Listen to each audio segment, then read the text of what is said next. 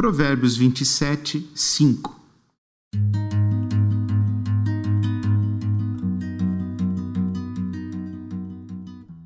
A repreensão franca é melhor que o amor escondido. Dar uma bronca em público é melhor do que amar em silêncio. Quem ama em silêncio deixa a pessoa amada num vazio muito semelhante ao desamor. O silêncio do amor pode ser facilmente confundido com indiferença. A repreensão franca, entretanto, é uma das expressões de amor mais contundentes.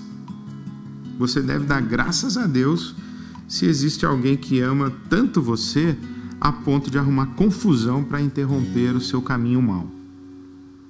Mas nós, nós humanos, nós somos esquisitos mesmo, né?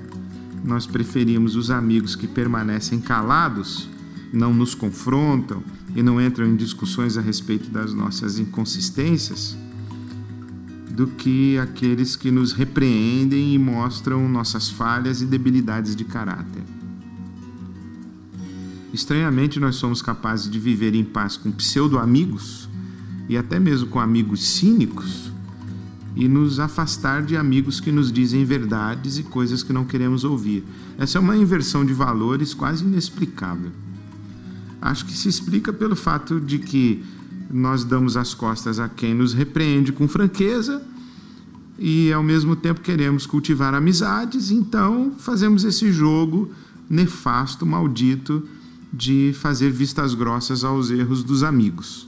Entre perder o amigo e calar a boca, escolhemos o silêncio pensando que isso é uma forma de amor. Mas não se iluda, amor calado não faz a menor diferença.